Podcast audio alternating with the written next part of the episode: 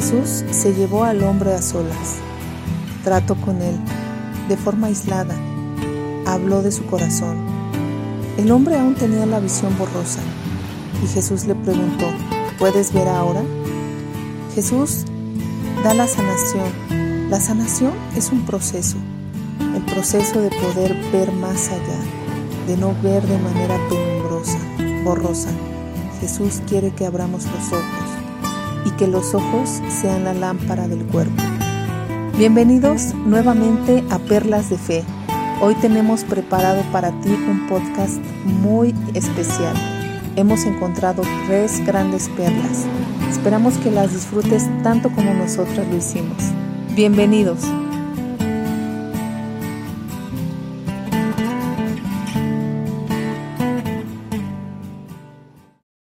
Hola amigos y amigas, estamos muy contentas de estar nuevamente con ustedes en este podcast llamado Perlas de Fe. Quiero recordarles que estamos aquí, Eren, que vive en Canadá, yo también, pero la verdad es que yo estoy aquí de vacaciones en México, disfrutando de la hermosa ciudad de Mérida, comiendo platillos típicos, eh, yendo a Isla Mujeres, que es una playa bellísima y que la verdad es algo que les recomiendo muchísimo si tienen oportunidad. La playa es una de las más hermosas de México, con un, con un mar azul turquesa, una playa donde los niños pueden jugar, donde puedes disfrutar sin, sin tener miedo de que te puedas llevar las olas como en Acapulco. este, la verdad es que es muy bonito, muy bonito Mérida y, los alrededores, Chichen Itza y todo eso. Este, Karen, igual en México, no disfrutando tanto de las lluvias, pero con una tacita de café se disfruta el clima, ¿verdad, Karen? Ay, sí, qué envidia, ¿eh? Tú allá en, este, en Cancún, súper rico. Acá en México está lloviendo mucho. Es muy bueno porque nos hacía falta la lluvia, había sequía. Yo creo que Dios está tomando en cuenta estas oraciones, ¿no? Por la sequía de, que teníamos acá en la, en la ciudad, pero súper rico aquí con mi cafecito, disfrutando de la palabra de Dios. Rico. Veo que bueno. Pues amigos y amigas, el día de hoy vamos a ver el Evangelio de Marcos, el capítulo 8. Y yo quiero hablar acerca del pan. Eh, voy a iniciar eh, como mencionando algo acerca de lo que vimos en los capítulos anteriores, de que había multitudes de personas que seguían a Jesús, pero en esta ocasión habían pasado ya tres días y toda esa gente no tenía que comer. Aquí en el versículo 2 dice Jesús, tengo compasión de la multitud porque hace tres días están junto a mí y no tienen que comer. Y si los despido a sus casas podrán desfallecer en el camino, pues algunos de ellos han venido desde lejos. Bueno, pues aquí podemos pensar que la respuesta de sus discípulos fue por lógica el preguntarle dónde podían encontrar suficiente pan para saciar a todas esas personas que estaban allí en el desierto. Yo me hubiese preguntado lo mismo porque es una pregunta lógica ver a tantísima gente y pensemos en los tiempos de Jesús, no había tienditas, ¿no? Para que la gente pudiera correr y comprar algo que comer. Pero aquí Jesús les hizo la pregunta, ¿cuántos panes tienen? Sus discípulos le respondieron que tenían siete y también unos pocos pececillos. Después de bendecirlos, Jesús mandó que estos los sirvieran a la gente y todos comieron y se saciaron y recogieron lo que sobró de los pedazos que fueron siete canastas. Bueno, pues aquí podemos ver que los que comieron eran como cuatro mil personas.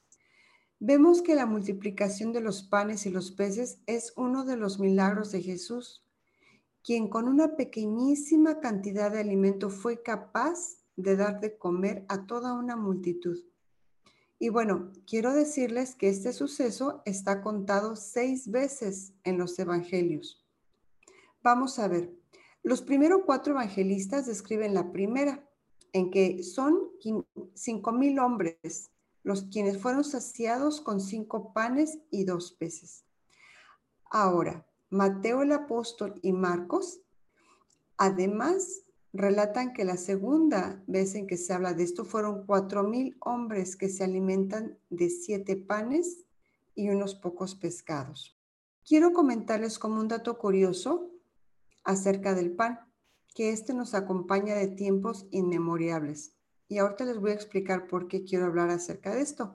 Hasta hace poco se creía que el pan se empezó a usar 8000 años antes de Cristo, cuando se produjo la transición de modo de la vida nómada al sedentario. Pero un estudio publicado en el 2018 ha demostrado que la introducción del cereal en la dieta humana aparece desde el ser humano primitivo al menos 4.000 años antes de la era de Cristo. Esto nos da como resultado unos 12.000 años antes de Cristo. Tomemos ese dato curioso aparte. Vamos a Juan 6:35. Dice Jesús, yo soy el pan de vida, declaró Jesús. El que viene a mí nunca pasará hambre, y el que en mí cree nunca volverá a tener sed. Y al hablar acerca de la antigüedad del pan, me hizo pensar que Jesús estaba presente desde la creación del mundo. Es por eso que, quise hacer referencia a esos datos acerca del pan, porque Jesús ya existía mucho más allá de, ese, de esa época, ocho mil años. Eh, perdón, uh, vuelvo David, a mucho más allá de 12 mil años antes de que Cristo viniera a este mundo. Bueno, vamos a Marcos. En Marcos 14, 22 dice, mientras comían, tomó pan y habiéndolo bendecido, lo partió y se lo llevó a ellos y dijo, tomad, esto es mi cuerpo. Y pues aquí vemos cómo Jesús continúa haciendo la multiplicación de los panes cuando participamos en la comunión.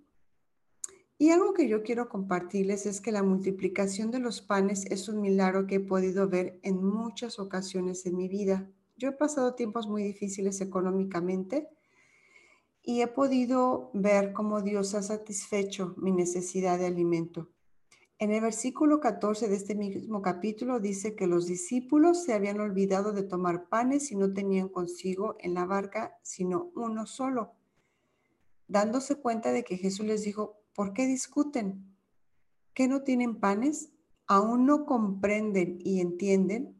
¿Tienen el corazón endurecido? ¿Tienen ojos que no ven y oídos que no oyen? De verdad que como seres humanos nuestro corazón se puede endurecer tanto porque acabando de ver los milagros, Jesús todavía les dice, ¿no recuerdan en cuanto cuando partí los cinco panes entre los cinco mil? ¿Cuántas cestas de pedazos no, recogieron? Ellos dijeron doce. Y cuando repartí los siete panes entre ustedes fueron cuatro mil. Cuatro mil, ¿cuántas canastas llenas de pedazos recogieron? Y ellos le dijeron siete. Y Jesús les dijo, entonces les dijo, perdón. Entonces Jesús les dijo, ¿aún no entienden? ¿Aún no pueden darse cuenta los discípulos, habiendo, sido testigos de maravillosos milagros? Me llama tanto la atención que estos seguían sin entender y sin tener fe. Este es mi comentario. Siento que me, llenó mucho acerca del pan, que Jesús es el pan de vida y recordar los milagros que Él ha hecho en nuestras vidas debe servir para reforzar nuestra fe. Ese es mi comentario. Muchas gracias por hoy. Es todo por hoy. Gracias, Ale. Y fíjate que el pan ha sido algo que durante la pandemia se retomó. O sea, mucha gente empezó a hornear pan, ¿no? O sea, como que mucha gente regresó a, hacer sus propios panes y estaba toda, todo eso de moda porque pues es una forma de, de, de, cuidarnos, ¿no? De dar, alimentarnos juntos, de compartir y qué fascinante la historia del pan, ¿no? Y qué tan importante que Jesús haya dicho yo soy el pan, ¿no? De vida.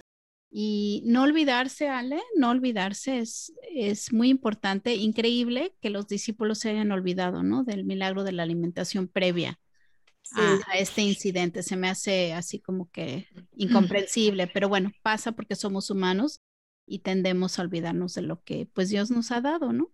Nos distraemos. Sí, exacto. Así es, Eren.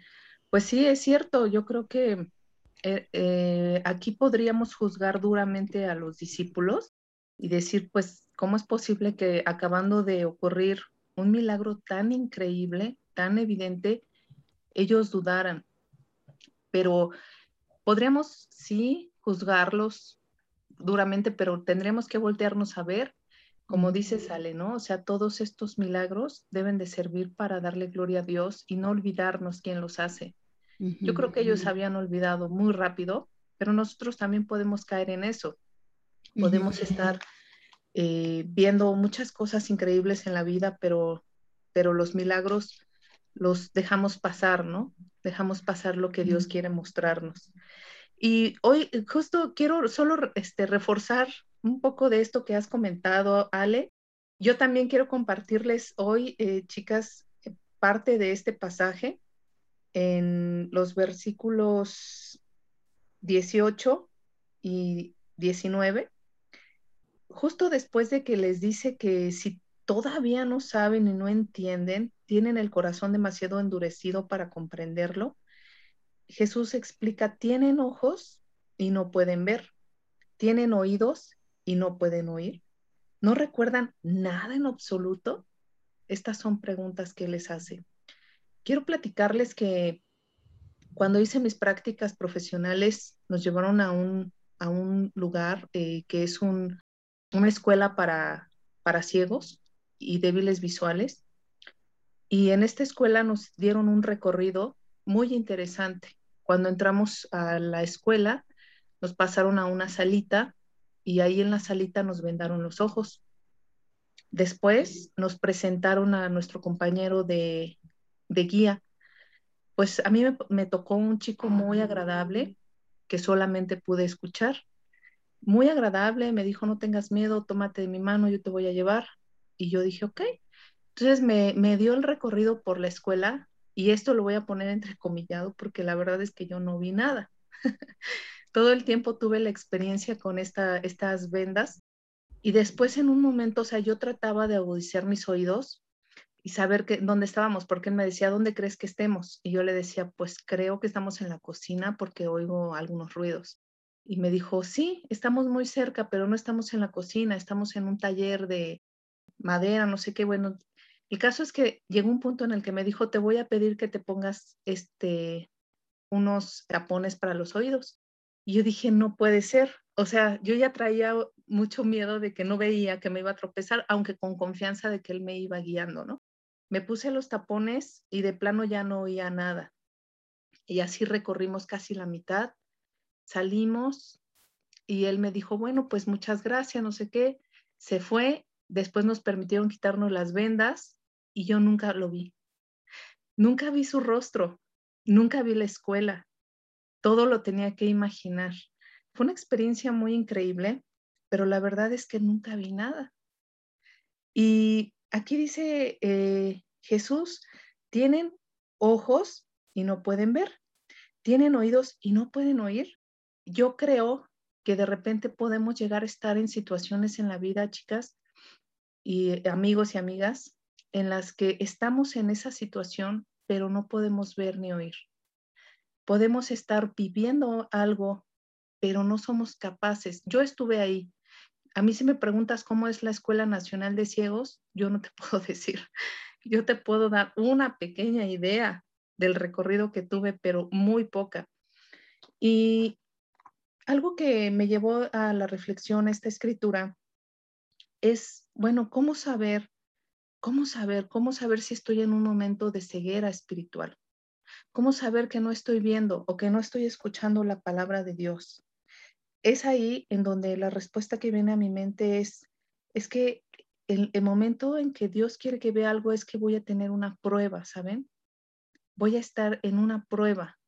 Y en esa prueba tengo que estar muy atenta a la, a la palabra de Dios y a la dirección que Dios me quiere dar. Tengo que estar muy, muy despierta, con los ojos espirituales muy abiertos y los oídos espirituales muy abiertos. ¿Qué quieres Dios que aprenda de este lugar? ¿Qué quieres que aprenda de este momento?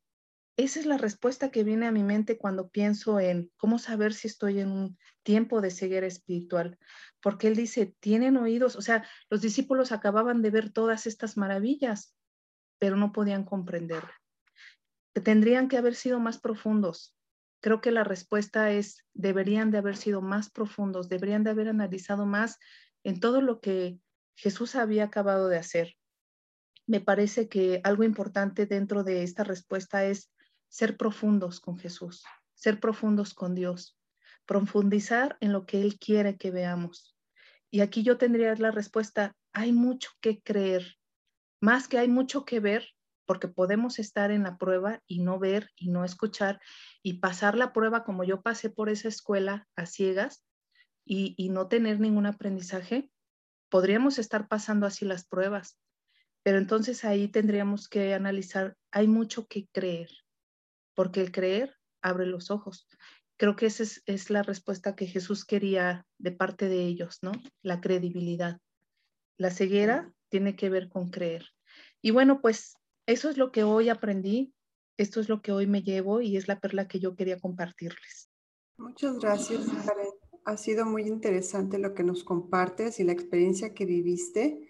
Yo creo que eso abre, abre tus sentidos, ¿no? El cerrar los ojos o el cubrirte los ojos y eh, hace que, que, que todo tu ser esté alerta en lo que estás viviendo. Y yo creo que eso es lo que Jesús quiere, ¿no? Que estemos alerta de lo que estamos viviendo y, estar presentes, ¿no? Dejar de estar eh, este, pensando en el pasado o preocupados por el futuro, pero estar en el presente, ¿no? con todos nuestros sentidos alertas. Muchas gracias. Voy a reflexionar en este punto que tú nos acabas de compartir. Es muy interesante. Muchas gracias, Karen. Sí, dale. Y con la parte con la que yo me quedo es la frase de a, Karen que nos diste o que nos das, es el creer abre los ojos, ¿no? Y yo creo que ese, ese es el resumen para mí, para mi propia aplicación de el creer abre los ojos, ¿no? Porque Dios nos creó para poder ver, pero también hay que abrir los ojos, ¿no? Para ver cómo le pide Jesús a sus discípulos, ¿no? Sí. Ah, y, con esa parte me quedo. Y sabes, ah, Karen, que eso da hincapié al siguiente comentario que yo traía hoy. Y estamos así como que muy juntitas. Está súper bien porque creo que vamos, sí, padrísimo. Vamos, vamos con el mismo tema, ¿no? Y este, amigos, amigas, pues continuamos del versículo 22 al, al 25. Les voy a leer brevemente. Y se trata de eh, la sanación de un ciego. Cuando llegan a Betsadia, algunas personas llevan a un hombre ciego ante Jesús y le suplican que lo tocara y lo sanara. Jesús tomó al ciego de la mano y lo llevó fuera de la aldea. Luego escupió en los ojos del hombre, puso sus manos sobre él y le preguntó, ¿puedes ver algo? El hombre miró a su alrededor y dijo, sí, veo algunas personas, pero no puedo verlas con claridad parecen árboles que caminan. Entonces Jesús puso nuevamente sus manos sobre los ojos del hombre y fueron abiertos. Su vista fue totalmente restaurada y podía ver con toda claridad. Jesús lo envió a su casa y le dijo, no pases por la aldea cuando regreses a tu casa. Y saben, esta parte pues me recordó muchísimo la, lo que compartimos la semana pasada porque hubo una sanación muy similar de una persona ciega, donde, donde lo llevan a que, a que lo, lo curen. Y en esta parte yo les quiero compartir una escritura eh, que está en Mateo eh, 6:22 y habla acerca de la ceguera. Dice, la lámpara del cuerpo es el ojo. Por eso, si tu ojo está sano, todo tu cuerpo estará lleno de luz. Entonces, lo que yo tomo aquí de esta sección de escritura es la parte en la que me quiero enfocar, es la pregunta de Jesús que le hace al hombre y le dice, ¿puedes ver ahora? Y sabe, nuestra visión del mundo, eh, de cómo vemos el mundo a través de, nuestros ojos, muchas veces es eh, borrosa, ¿no? Podemos ver árboles, podemos ver cuerpos, pero es borrosa, ¿no? No tenemos necesariamente la sanación total. Jesús nos lleva a una sanación, en este caso este hombre a solas, lo lleva de la mano y lo guía y lo lleva a solas. Y ahí a solas lo sana. Saben, toma dos veces para que el hombre pueda ver. Es un milagro que nos, no ocurre la primera vez, Incluso Jesús necesita preguntarle, como preguntaría algún médico, ya puedes ver, y le dice no, todavía no, sigue siendo borroso. Y lo que yo tomo de acá es que a veces es un proceso el sanar, ¿no? A veces no es a la primera, no era como los amigos decían, bueno, ponle las manos y sánalo, ¿no? Saben, la sanación lleva un proceso y va a un tiempo, pero la sanación se lleva a cabo con Jesús. Él es el que toca los ojos del ciego, Él es el que hace las preguntas y Él es el que se lo lleva a solas. Y yo pienso que así con nosotros, si nosotros queremos ver al mundo desde una perspectiva de la fe, tenemos que ir con Jesús a solas, tenemos que sentarnos con Él y Él nos tiene que sanar y tomar ese tiempo. ¿Cuánto tiempo? No sé. Tal vez no es la primera vez que lees la Biblia, que hay una transformación completamente total en tu vida. Tal vez es parcial, ¿no? Pero sabes, en su momento dado, Jesús te va a tocar tus ojos y obviamente ahí es donde viene la vista total, ¿no? Y es a solas, ¿no? Y es, y es con Jesús y de una manera íntima. Y saben, nosotros tuvimos una visión hace, una hermana tuvo una visión hace muchos meses acerca de Perlas de Fe, que es este podcast, y dijo, bueno, ¿por qué no graban, no? ¿Por qué no hacen un podcast? Y ya estamos aquí 26, 27 capítulos más tarde, ¿no? Y esa visión, esa fe o esa pequeña semillita, pues ya creció, ¿no? En un pequeño ministerio, ya tenemos nuestro grupito de buscadoras de perlas, estamos leyendo la Biblia, tenemos, pues yo creo que podemos ver, creo yo, a través de los ojos de Jesús, lo que puede llegar a ser este ministerio y el potencial tan grande que puede tener para Dios si nosotros como mujeres leemos la Biblia, ¿no? Y nos dedicamos a esto, pero ah, me refiero a la visión, ¿no? La visión del principio, de poder ver más allá, ¿no? Pues, más allá de los troncos, más allá de lo borroso, es ver lo que, qué es lo que quiere Jesús para nuestras vidas. Y bueno, eh, completamente agarradas de Jesús y permitiéndole que nos sane y que nos abre esos ojos, ¿no? Esos ojos de la fe. Y pues me gustó mucho hoy, chicas, que, que, estemos tan conectadas en nuestros comentarios. Y pues yo con esta parte de la escritura las dejo ah, de este capítulo. Gracias, Eren. Gracias, me, ha encantado lo que comentas. Me gusta mucho cómo dices que Jesús es quien sana. Fíjate que, y, que sana de manera, dijiste que sana en un proceso, ¿no? él, da un proceso y, con calma y con eh, paciencia mm. nos va sanando y esto me da tanta esperanza porque yo, yo creo que yo sí me he sentido una mujer este, sanada constantemente. O sea, yo escucho como mucha gente que dice, conocí a Dios y ya fui sanada, ¿no? Pero yo siento que a mí me ha sanado y me ha restaurado y me ha sanado y me ha restaurado constantemente el corazón, el entendimiento, ¿no? Me ha abierto los ojos una y otra vez. Y esto, wow, me, encanta cómo lo comentas. Y quiero eh, platicarles también que eh, por ahí leí que varios comentaristas explican y estudiosos de la Biblia que mm, Jesús pudo haber hecho esto en dos etapas para hacerles ver gráficamente a, sus, a los apóstoles la visión baja que estaban teniendo, porque fue justamente después de que les dice que son ciegos, ¿no? Y que son sordos en la fe. Yo creo que Jesús e, es, tan sabio, ¿no? Que justo esto lo hizo así, en dos etapas, y me parece que va, como dices tú, muy ligado, Eren. Sí, todo está como que muy atado hoy. Me gustó. Sí, Gracias, Karen. Este, qué, padre, ¿no? Yo lo que veo aquí es el Espíritu Santo llevando el hilo de esta conversación y, me llama tanto la atención lo que comentas, Eren, que tomó dos veces sanar, ¿no? Y yo me puse a pensar, Dios mío, ¿qué, ¿qué es lo que, en qué área de mi vida yo necesito sanar que no he sido paciente, ¿no? Eh, cuando tengo un dolor a veces quisiera cortarlo de inmediato, pero, pero no implica más que tiempo, ¿no? No hay otra cosa más que tiempo. Y por más que yo quisiera acelerar ese proceso, con medicamento, con ejercicio, con todo, no es más que tiempo. Y bueno, hoy fueron dos lecciones, chicas, muchas gracias para mí, que es eh, abrir mis ojos, ¿no? Este, analizar eh, lo que está a mi alrededor, ¿no? Observarlo y, ser paciente, ¿no? Paciente con el dolor que uno puede estar atravesando o la sanación que Dios necesite traer a, mi vida en particular. Y me, me siento muy agradecida por estar en este grupo eh, de Perlas de Fe porque pienso que ustedes son mujeres muy sabias, comprometidas, que aman a Dios. Y les agradezco mucho que podamos compartir juntas este, este programa. Gracias, Ale. Gracias. Gracias, Ale. Yo estoy feliz. Yo también. Bueno, amigos, Pero Ale está más feliz en Cancún. Ah, sí. Con eso no podemos competir. No, no, la verdad es que sí es un paraíso este lugar. Estoy contenta y agradecida con Dios por ello.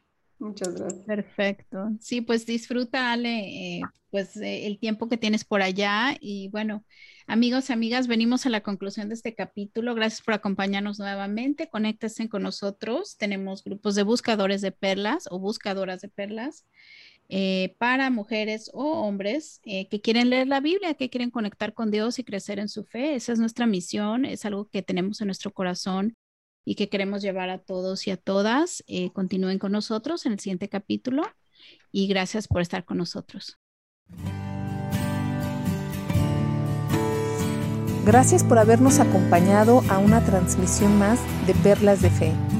Puedes comunicarte con nosotros a nuestro correo electrónico como perlasdefe.gmail.com o a nuestras redes sociales como Perlas de Fe. Nos vemos en el siguiente capítulo. Hasta pronto.